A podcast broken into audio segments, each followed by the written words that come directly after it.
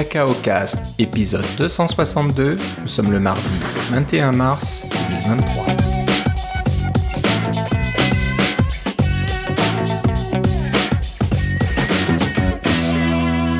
Bonjour et bienvenue dans ce nouvel épisode de Cacao Cast. Comme d'habitude, Philippe Casgrain est avec moi. Comment ça va, Philippe? Ça va très bien, et toi, Philippe? Bah, Ça va bien. Euh, je reviens de, petits congés. Je me suis pris euh, une dizaine de jours pour visiter la famille euh, en France. Ah, bon, c'est pour ça, c'est pour ça l'accent. J'ai repris l'accent, mais quand je suis là-bas, on me dit que j'ai un accent. Alors, de, de je sais pas où. un accent canadien, je sais pas si ça existe. Je pense pas avoir un accent québécois encore, mais bon, peut-être que j'ai des petites intonations, j'en sais rien. Franco-québécois, franco-ontarien. C'est ça. Donc les, les, amis français me disent Oh, c'est marrant, t'as un accent. Je dis ah, Vraiment, je n'avais pas remarqué. Euh, voilà, donc euh, bah, c'était sympa. Puis euh, j'ai fait un petit tour dans le sud de la France. Donc eux, c'est l'été déjà là-bas. Ouais, c'est ça. Mais nous, au moment où on enregistre, le printemps vient d'arriver alors. Ouais, bon, nous ça arrive là. Il commence, ça, ça commence à se radoucir. Mais là-bas, c'était short et t-shirt pour moi. Alors que les gens portaient encore des, des manteaux et des écharpes autour de moi. C'était assez rigolo. Ouais, mais évidemment, en, en, France, ils n'ont pas encore changé l'heure. Nous, on a changé l'heure. Ouais, c'est peut-être pour ça, je sais pas. en tout cas, ça fait du bien, puis ça fait un petit peu drôle de revenir dans, dans l'hiver et la neige ici, mais bon, c'est. C'est, ça, ça, commence à fondre. Ça veut pas dire que c'est fini là. Euh, dans, dans nos contrées, il faut toujours se méfier. Il y a toujours des, des, petites tempêtes et des petites bordées de neige un peu tardives. Euh, oui, mon, mon pays, ce n'est pas un pays, c'est l'hiver, n'est-ce pas? Exactement. Donc euh, voilà, faut, faut pas. Pour citer Gilles Vigneault, pour ceux qui ne le savent pas. ouais, faut, faut pas ranger les manteaux et les bottes et les gants et les chapeaux encore. Voilà, faut les garder un petit peu euh, à portée de main. Ça mm. peut servir. Ok, donc bah, depuis qu'on s'est parlé début mars, pas énormément de nouvelles côté Apple, on va dire. toujours les petites rumeurs, etc. J'ai je ne pense pas qu'il y ait d'annonce encore pour un événement. Non, mais on s'attend à ce que iOS 16.4 16.4 sorte euh, et une, version de, une nouvelle version de macOS, etc. sorte la semaine prochaine.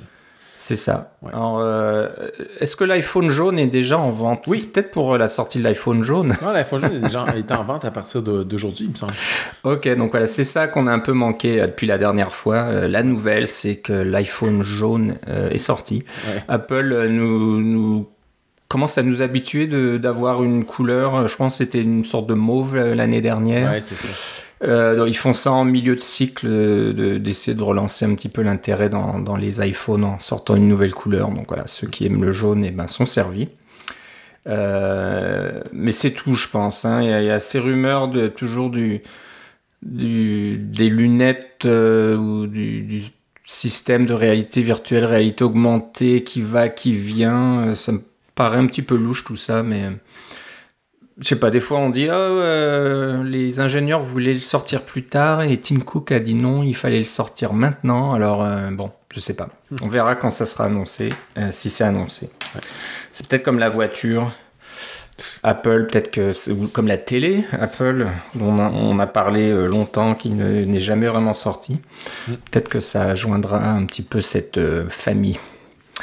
Euh, donc tu disais euh, la 16.4 et qui dit nouvelle version euh, d'iOS dit aussi une version de Xcode, donc la 14.3. On en a parlé un petit peu au dernier épisode. Hein, qui allait avoir des petites nouvelles choses dans la 14, Xcode 14.3 comme back deployed. On va pas vous réexpliquer ce que c'est. écoutez l'épisode numéro 261 et puis on en parle. Ou ça va être dans le lien dans les notes de l'émission pour le. Euh, parce que c'est le même 14.3, c'est les mêmes notes. c'est ça. Mais euh, une chose qu'on avait peut-être pas vue, alors est-ce que c'était déjà dans les notes ou c'était rajouté après, je sais pas trop, c'est un peu étonnant qu'on l'ait pas vu passer la dernière fois.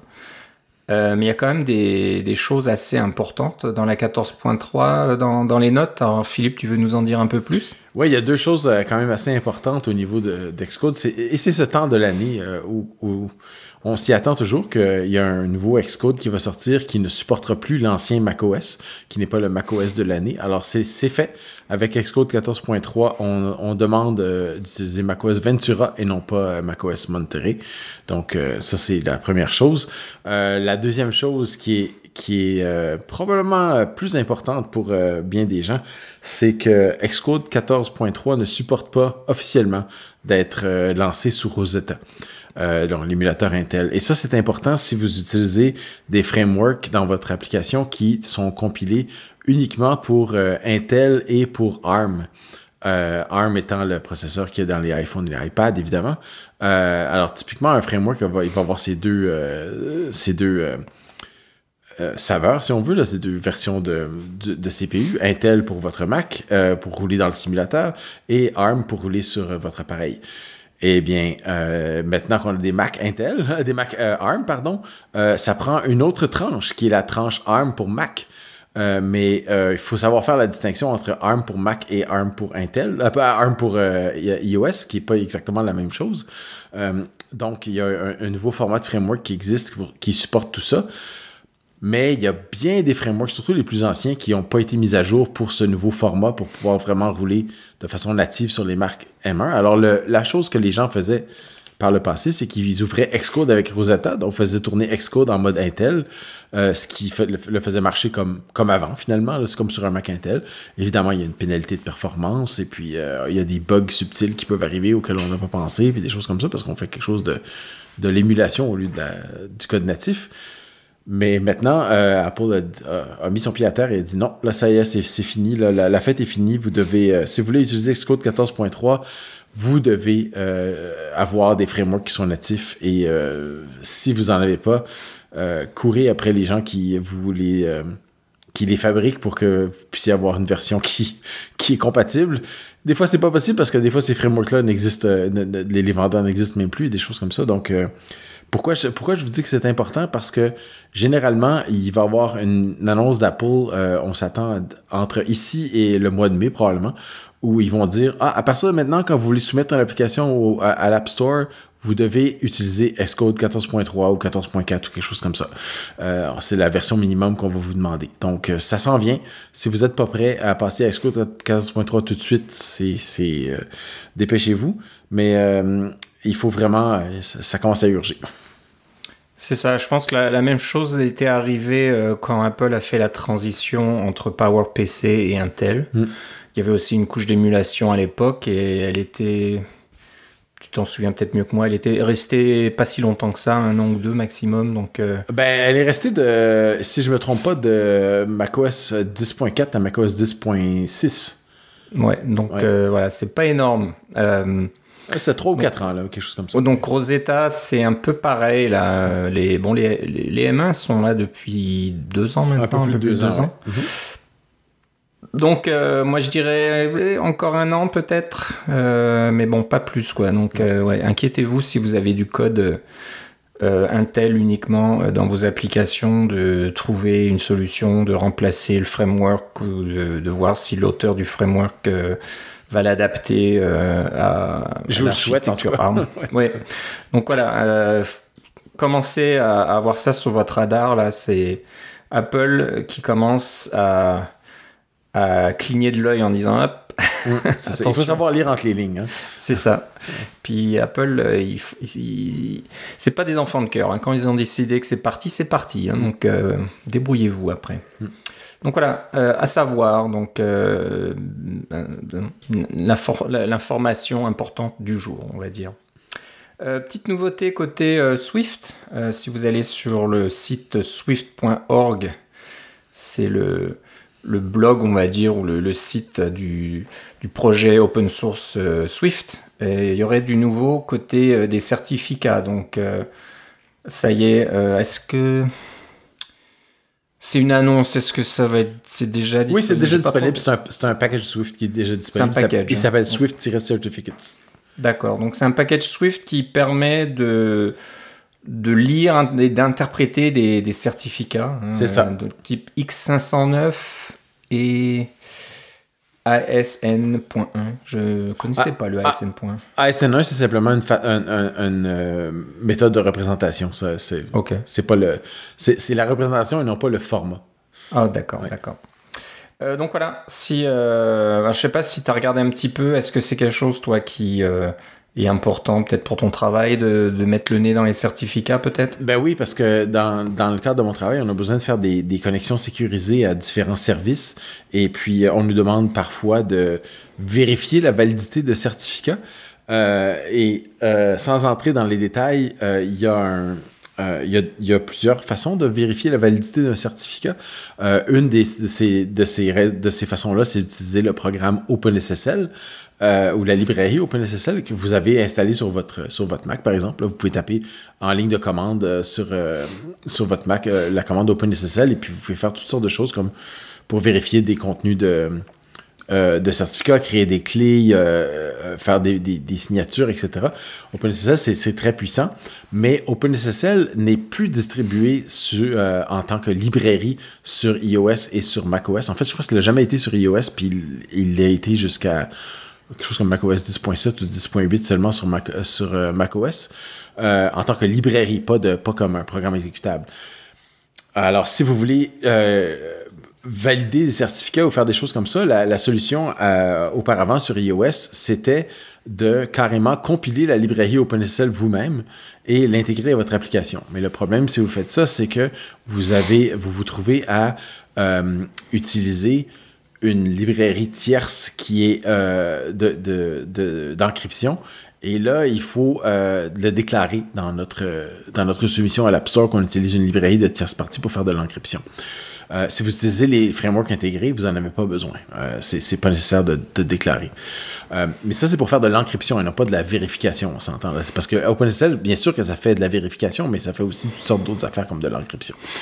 Et quand on fait venir une librairie, on peut pas juste faire venir euh, une ou deux fonctions. Hein. Il faut faire venir la librairie au complet. Donc, c'est beaucoup mieux d'utiliser les frameworks intégrés, comme il y a un framework du système qui s'appelle security.framework, qui vous permet de euh, de créer des clés publiques et des clés privées avec euh, différents niveaux d'encryption, vous permet de, de, créer des certificats, euh, pardon, euh, oui, c'est ça, de, créer et d'utiliser des certificats pour faire des, connexions et des choses comme ça, mais ne permet pas d'inspecter les certificats en question. Euh, les API existent sur macOS, dans security.framework pour macOS, mais ils n'existent pas sur iOS. Donc, ça laissait un trou. Si tout ce que vous avez besoin de faire, c'est savoir, par exemple, ce certificat, il a un numéro de série ou il a un, une date d'expiration ou des choses comme ça, je voudrais bien lire cette information. Euh, ou bien vous intégriez OpenSSL, ou bien vous lisez la documentation de comment ces certificats-là sont écrits en, format ASN1, euh, et puis après ça, vous décryptez du X509 pour euh, voir, lire le contenu. Vous pouvez faire tout ça, c'est très long. C'est c'est du code assez barbant. C'est du vieux stock de cryptographie et c'est très facile de faire des erreurs là, dans, dans ce genre de trucs là. Donc j'ai été très content de voir et c'est sorti, c'est tout chaud là, ça fait euh, deux ou trois semaines certainement que c'est sorti. En fait, c'est tellement, c'est tellement tout chaud que le framework lui-même est en alpha. Donc euh, il va euh, probablement changer son, son API avec le temps légèrement, mais ça fonctionne c'est, ça s'appelle Swift Certificates. C'est un, un, package Swift qui vient de, comme tu l'as dit, de Swift.org. Donc, c'est quelque chose qui est vraiment euh, piloté par, euh, à, à, la source. Là. C'est pas un, c'est pas un tiers parti. Et ça permet de, lire et d'interpréter le contenu de, certificats sans avoir besoin de security.framework. Donc, c'est vraiment euh, la chose dont on a besoin quand on veut pouvoir euh, euh, examiner le contenu de ces certificats. Ouais, donc ce framework a été annoncé par Corey Benfield, qui est un développeur chez Apple qui travaille dans les librairies Swift côté serveur et qui est aussi un développeur de l'équipe Swift NIO, le ouais. package de, de, de, fonctions réseau et choses comme ça. C'est ça, de fonctions réseau à haute performance. Ouais, donc j'imagine qu'ils avaient besoin eux aussi ça, ça se peut, oui. de, de, mettre le nez dans les certificats et qu'ils se sont dit ok, il faut qu'on trouve quelque chose de mieux. Ouais. C'est sûr qu'OpenSSL c'est assez gros, c'est assez lourd. Il euh, y a eu des problèmes de sécurité dans le passé avec OpenSSL. Hein, si on se souvient, il y a eu, je sais pas, il y a 2-3 ans là, qu'il y avait un gros bug dans OpenSSL et puis euh, Ouais. C'était une, une, faille de sécurité. Et puis, euh, on s'étonnait un petit peu que des grosses multinationales comme Facebook utilisent, utilisent OpenSSL, qui est développé par quelques développeurs euh, alors, dans leur temps. Euh, leur, temps personnel, on va dire, c'est vraiment un truc open source qui est fait par des, des bénévoles. C'était assez étonnant. Et en fait, ce problème-là a causé la, si je me souviens bien, a causé la, la création de LibreSSL, qui est une autre implémentation de ces protocoles-là euh, en, logiciel libre, mais qui n'a pas la même licence. C'est ça. Donc, euh, des fois, on se dit, est-ce que c'est une bonne idée d'importer une, grosse librairie comme ça? Non, seulement elle est plus grosse, et euh, est-ce qu'on est sûr que ça fonctionne bien? Elle est, Je pense qu'elle est pas mal, elle est maintenue, hein, c'est à jour, mais autant utiliser des trucs natifs comme ça qui, qui viennent de, de Swift.org et Apple. Donc voilà, Swift, Swift Certificate et Swift ASN1 euh, à utiliser. Donc si. Et évidemment, l'API est en Swift. Donc, si vous êtes habitué de programmer en Swift, ça va être un API qui va être tout à fait naturel pour vous, alors que OpenSSL et LibreSSL, c'est du C. Donc, ouais, beaucoup de euh, with unsafe mutable bytes. Là. ouais, ouais, donc euh, un peu risqué. Euh, maintenant, on va parler d'une petite application que tu nous as dégoté, Philippe, euh, qui s'appelle Tout Trait d'Union Day, D-A-Y, Today. Et euh, donc l'intérêt, c'est bon, c'est pas une application super originale, hein, quelque chose qui, qui, quoi, qui gère une petite liste de choses à faire. mais l'intérêt, c'est que bon, ça marche sur Mac et puis ça s'appelle à partir d'un petit icône dans votre barre d'icônes en haut à droite. Donc euh, c'est très minimaliste, très simple. Si vous avez besoin de quelque chose d'assez rapide pour euh, ajouter des, choses à faire euh, dans votre journée, puis les barrer une fois que c'est fait. donc ça, c'est, je pense, c'est une partie de, de cette petite application Today. Mais ce qui est intéressant aussi, c'est que le développeur a écrit un article et il explique un petit peu comment comment il a fait ça, comment ça marche. Je sais pas si le code est est-ce que c'est du code ouvert? Je vois pas le. C'est sur GitHub. Ouais. Ouais. GitHub, ouais. Donc l'utilisateur s'appelle Trozware, T-R-O-Z-W-A-R-E. Et le projet, encore une fois, c'est Today, T-O, trait d'union D-A-Y. Euh, donc l'intérêt, c'est ça, c'est de, encore une fois, de, de voir comment comment c'est fait, comment ça marche, comment on développe une application euh, en barre de menu comme ça tout en Swift, majoritairement. Il y a un peu d'HTML, mais bon, je, ne suis pas sûr que. Le, HTML, c'est pour le, site web de mise à jour. ouais, ça doit être ça. Donc, euh, donc bah, c'est sympa. Je sais pas si tu l'as si tu l'as installé ou essayé. Pas encore, non. mais ouais, c'est intéressant. Quelque chose de simple. Je pense que ce développeur voulait apprendre à, développer une application Mac comme ça. Mhm. il s'est dit, ben voilà pourquoi ne pas développer une petite application moi-même? Euh, Tant qu'à j'en je, pense que, je pense que c'est elle, c'est dit. Pardon? Je pense que c'est elle, c'est dit. Ouais, oh, elle s'est dit. Ok, je sais pas. Est-ce qu'on c'est ça. Euh, c'est ça. Euh, oh, Sarah. Oui, c'est ça. Sarah Reichel, pardon, j'avais pas vu. Et euh, Major Double, qui a aussi participé. Alors, je sais pas qui c'est. Est-ce qu'on peut voir ça? Euh, pas trop un nom, euh, enfin bref. Donc voilà, euh, bah, c'est sympa. Je pense que voilà, si ça vous intéresse de voir comment on développe une application de ce genre-là, ben, allez jeter un coup d'œil. Tout, tout, est dans GitHub avec toute l'application. Je pense pas que l'application est très complexe. Il n'y a pas énormément de classes. Donc ouais, c'est l'intérêt d'avoir accès comme ça et que ça soit en open source. Je regarde un petit peu en, même temps que je vous parle. Je pense que les données sont stockées sous des fichiers euh, JSON, tout simple. Donc euh, il y a une petite classe qui, qui encode et décode des fichiers de JSON et puis voilà. Donc très simple, pas, pas de base de données, pas de service web euh, ou de choses comme ça. Donc voilà, Très, très intéressant. Donc, euh, achetez, jetez-y un coup d'œil si c'est quelque chose qui vous intéresse, si vous aussi voulez apprendre à développer, euh, euh, à commencer à développer des petites applications sur le Mac. C'est probablement l'idéal de, de, voir comment une application existante fonctionne. Donc voilà, Today, Théo, trait d'union, D-A-Y. bon, une autre, deux autres applications qui sont assez euh, je ne veux pas dire semblables, elles sont légèrement différentes, mais elles fonctionnent à peu près de la même façon. ça s'appelle, il y en a une qui s'appelle Apparency et l'autre qui s'appelle Suspicious Package. Alors, qu'est-ce qu'il y a de suspicieux là-dedans, Philippe? C'est ça. Alors, euh, si vous êtes comme moi, vous souvent vous téléchargez une application ou un installeur ou quelque chose comme ça. Puis avant de l'installer, vous vous dites, mais si je suis pour donner des permissions d'administrateur à ce, truc, qu'est-ce que ça va faire? Où est-ce que ça va installer ces trucs et des choses comme ça?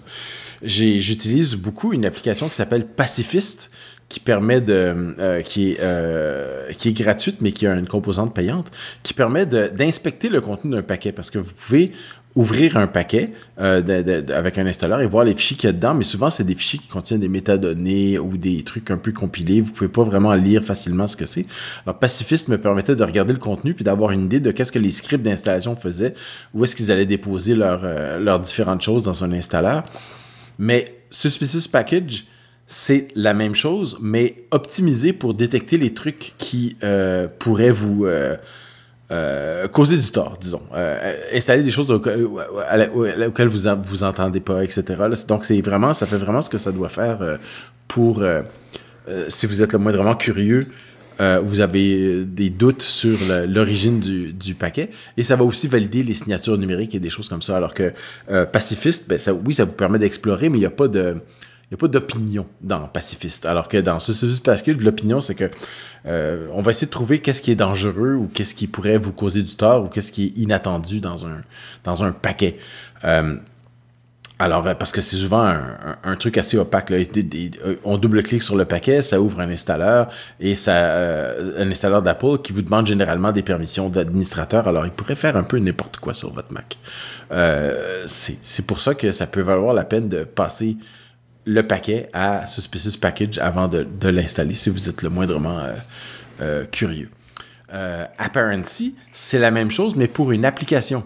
Donc, un paquet, quand on l'ouvre, c'est un. En fait, c'est un, un, paquet de façon. du point de vue technique, c'est un fichier zip dans lequel il y a un. un bundle, donc une série de, dossiers qui ont une structure prédéfinie. Et euh, alors que une application, ben, c'est la même chose. Hein, c'est euh, un, truc, souvent un fichier zip ou une, image disque qui contient des, des, fichiers dans un ordre bien défini, euh, une série de dossiers dans un ordre bien défini. Eh bien, mais ils n'ont pas la même sémantique à l'intérieur. C'est pas, pas écrit de la même façon, c'est pas bâti de la même façon. alors, ça prenait deux applications pour pouvoir faire ce, travail-là. Une qui inspecte les packages et l'autre qui inspecte les applications, donc d'où le apparency parce que c'est pour les apps. Euh, donc, vous pouvez inspecter, voir euh, qu'est-ce qu'il y a comme. D'abord, qu'est-ce qu'il y a comme framework? Si vous êtes curieux, est-ce que ça utilise Electron, des choses comme ça? Euh, Est-ce qu'il y a, est-ce qu'il y a des, un petit peu de code et plein de gros frameworks ou des choses comme ça. Vous pouvez tout voir ça, valider toutes les signatures numériques pour voir si tout est bien signé et voir s'il n'y a pas des petits utilitaires qui vont être installés avec euh, différentes permissions un peu partout pour pouvoir euh, euh, lancer d'autres trucs en arrière-plan et des choses comme ça. Tous les utilitaires vont être listés dans, dans Apparency. Donc, ça vous donne une bonne idée de ce que l'application peut faire d'un assez haut niveau, mais quand même d'un si vous vous y connaissez le moindrement en développement d'application, c'est pas trop difficile de voir euh, qu'est-ce que ça fait. Ouais, ce qui est sympa, c'est qu'il y a une euh, l'option Quick Look euh, de disponible. Alors, je suis pas sûr si c'est sur toutes les versions. Ils ont l'air de parler de Big Sur et Catalina. C'est un peu étonnant. Euh, je sais pas si ces applications sont complètement mises à jour. Hein. History. 22 octobre 2022. Donc euh, c'est mis à jour, ça supporte Ventura, mais peut-être que la documentation ou le site web est pas complètement mis à jour. Je trouve c'est un peu bizarre de dire que ouais, les dernières versions ne supportent plus Catalina. J'imagine le Quick Look fonctionne euh, partout. Hein. Il doit pas être euh, juste limité à certaines versions de macOS. donc voilà, c'est sympa d'avoir Quick Look. Des fois, vous, êtes dans votre Finder, vous, vous voyez un package ou une application. Bah, un petit quick look et hop, euh, vous voyez euh, les informations euh, les plus générales, on va dire. Mais je pense que si vous voulez vraiment aller dans le package ou dans l'application et avoir toutes les informations dont tu parlais, Philippe, là, il faut ouvrir l'application Apparency ou Suspicious Package pour, pour vraiment avoir toutes les informations. donc, donc c'est pas mal hein, ce, ce, genre de, d'outils si on, est un petit peu comment dire, c'est pas qu'on s'inquiète de sa sécurité, mais voilà, si vous installez quelque chose dont vous n'êtes pas 100% sûr de l'origine, bah, ou, des fois, évitez d'installer, mais vous téléchargez quelque chose, euh, ça va être une application, puis le, système va vous dire ah cette application n'a pas été signée ou euh, vous devez la mettre à la poubelle, mais vous savez que ça vient d'un site web euh, que, que, vous connaissez. Ben, au moins avant de lancer l'application ou l'installeur, ça va vous donner un, niveau de sécurité un petit peu plus grand ou de confiance en fait. C'est ça. Donc avant de double-cliquer pour installer quelque chose, ben c'est peut-être une bonne idée de le d'ouvrir le package ou l'application avec euh, Apparency ou euh, Suspicious Package. Euh, vous trouverez ces outils sur le site, un peu étonnant le nom là, je sais pas trop ce que ça veut dire, mais ça s'appelle Mother's Ruin, M-O-T-H-E-R-S-R-U-I-N.com. Je sais pas, ça doit vouloir dire quelque chose, j'imagine. is a nom de guerre of One Ranges Saldinger. Ok. Enfin bref. des fois, les développeurs, ils ont, ils ont des, des, des idées un peu étonnantes là. Ça peut être peut-être que ça vient de son, euh, de son, son, jeu Donjons et Dragons, quelque chose comme ça. Ouais, ça doit être un truc comme ça. Ouais, ça doit être euh, quelque chose de, très obscur, je pense. Voilà, donc si vous allez sur mothersruin.com, vous avez accès à ça. Et c'est de, des petites applications développées par Randy Saldinger, un développeur de Seattle. Euh, donc bien utile euh, comme petit utilitaire. Et on va finir aujourd'hui par une astuce Swift. Euh, pour ceux qui commencent à utiliser des les fonctions de comment on appelle ça de asynchrone asynchrone, les fameux euh, async await, là, les, etc. Euh, bah c'est pratique ça, c'est relativement efficace, c'est simple à écrire, mais il faut quand même se méfier euh, de, de, bien gérer euh, ces fameuses tâches et s'assurer qu'on n'oublie pas de gérer des erreurs potentielles qui peuvent revenir de ces tâches. Et malheureusement, par défaut, on va dire Swift ne vous oblige pas à, gérer ces erreurs possibles. Donc si vous faites, je sais pas moi, des, connexions réseau, des choses comme ça, et puis que la connexion coupe, bah, si vous n'avez pas mis de code qui va un petit peu regarder euh, les, codes qui sont retournés par, euh, par votre euh, tâche, et eh ben, ça va passer complètement inaperçu. vous verrez peut-être, je sais pas, des choses vont manquer dans votre application, il y a des données qui sont pas là. Mais Philippe, tu nous as dégoté une petite une petite astuce euh, sur Mastodon euh, qui permet de, bah, de, de, faire travailler le compilateur pour vous, pour que, pour que le compilateur vous dise hop, hop, hop, hop, pas si vite là, euh, tu m'as écrit une, petite tâche asynchrone, mais tu as oublié de vérifier s'il y avait peut-être des erreurs, des conditions d'erreur, des choses comme ça. Alors, Comment marche cette petite astuce? Ben voilà, alors quand on, quand on crée une tâche asynchrone en Swift, maintenant, on peut utiliser la fonction, le, le, mot-clé task. Euh, je pense que c'est une fonction, en fait. C'est juste que euh, beaucoup de choses sont cachées par le, le compilateur et par du, la, syntaxe. Euh, mais vous pouvez faire une tâche qui, qui, qui est suivie par une, une, une fonction anonyme, là, closure en anglais. Euh, et si dans cette, dans cette fonction anonyme, vous utilisez des, euh, des euh, méthodes qui peuvent lancer des erreurs, donc vous les appelez avec try, le mot-clé try, ça, ça, veut dire que ça peut retourner une erreur. si vous n'utilisez pas await devant votre tâche, donc ah, on attend le résultat de la tâche pour pouvoir continuer, n'importe quelle erreur qui va être lancée par la tâche va être complètement oubliée. Euh, donc, euh, on va carrément la, perdre et le compilateur ne vous en parlera pas. Euh, c'est-à-dire que une tâche pourrait lancer une erreur et puis parce que par exemple votre décodage JSON ne fonctionne pas parce que bon c'est pas la bonne structure ou quelque chose comme ça. Mais là cette, erreur là elle va sortir de la tâche et sortir de la, fonction qui l'appelle pour se retrouver éventuellement à peut-être même faire planter votre application. Euh, parce que vous n'avez pas géré l'erreur.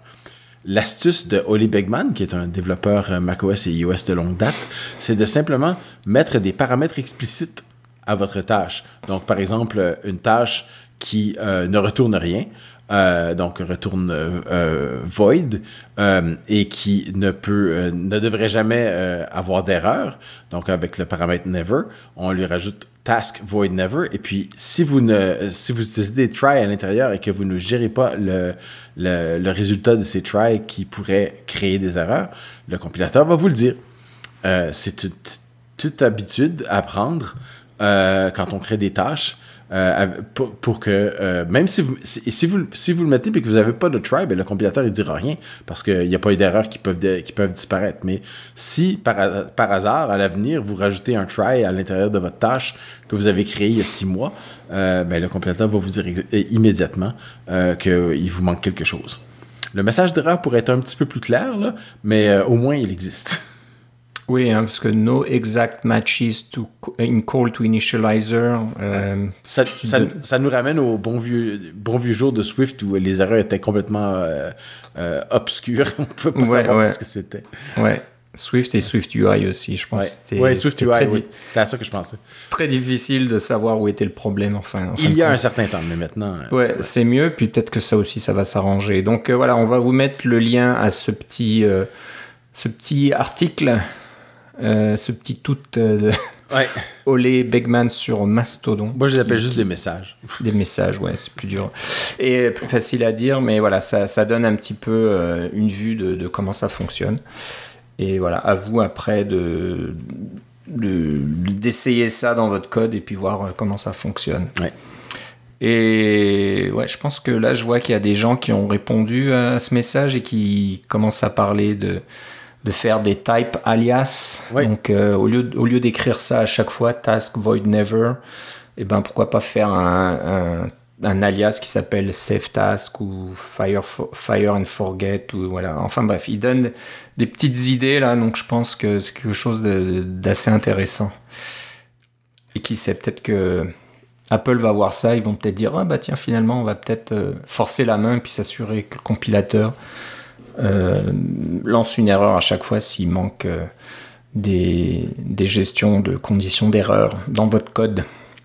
Bah voilà, on a fait le tour aujourd'hui. C'était pas super long là. On, il y avait de quand vacances. Même beaucoup de contenu là. Bah, c'est ça, retour de vacances pour moi et puis voilà des, des, petites choses quand même à se mettre sous la dent. Donc euh, je pense que ouais, la première prochaine fois qu'on se parlera, on aura peut-être plus d'infos. Il y aura peut-être même eu un événement et on aura des, des, je sais pas moi je sais plus ce qui sort au mois de mars déjà. Mais moi ce que, ce que j'ai entendu dire aussi c'est que la semaine prochaine c'était Music Kit qui allait sortir.